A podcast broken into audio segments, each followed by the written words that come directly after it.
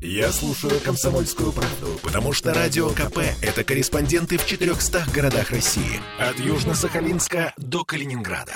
Я слушаю «Радио КП» и тебе рекомендую.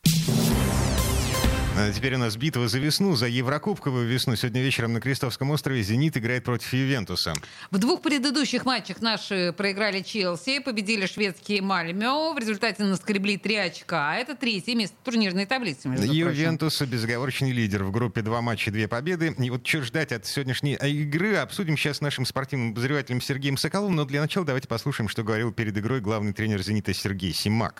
Несмотря на э, то, что Ювентус является фаворитом, тем не менее результат может быть любой. И наша задача сделать все возможное для того, чтобы добиться хорошего э, для нас результата. Шанс в том, что нужно играть в футбол, нужно э, реализовывать свои моменты. Конечно, без забитых мячей, как э, показывают матче, с хорошей реализацией э, рассчитывать на победу очень сложно, тем более против такой команды, как Ювентус, которая обороняется очень и очень прилично, очень мало позволяет создавать соперникам.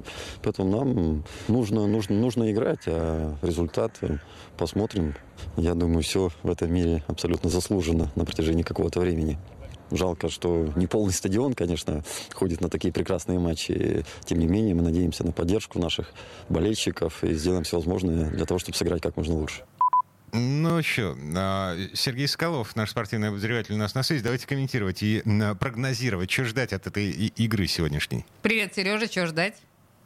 Пронто Бене. Добрый вечер, друзья. А, слушайте, ну, в действительности произойти... А, знаете, я сегодня думал вот э, вообще над э, матчами российских команд э, с э, грандами мирового футбола. У нас О, начинается. Последние... У нас полторы минуты, Сереж. Да.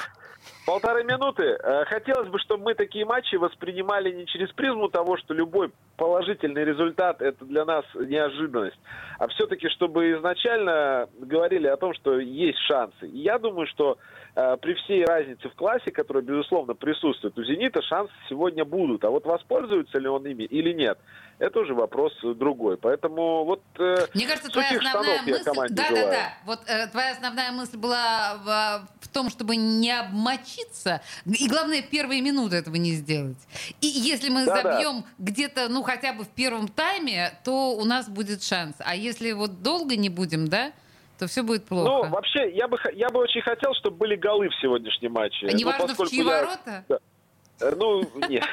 Ну, конечно, э, российская команда предпочтительнее, чтобы забивала. Я к тому, что болельщиком меня назвать сложно. Я человек здоровый довольно-таки в плане спорта. Мы Поэтому внимание, с точки да. зрения...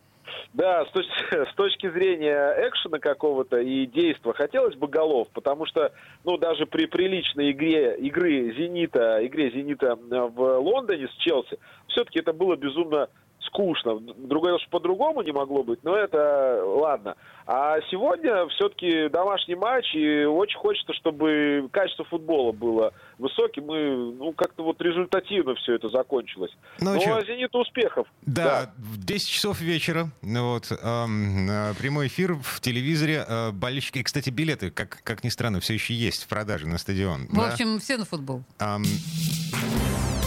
Темы дня.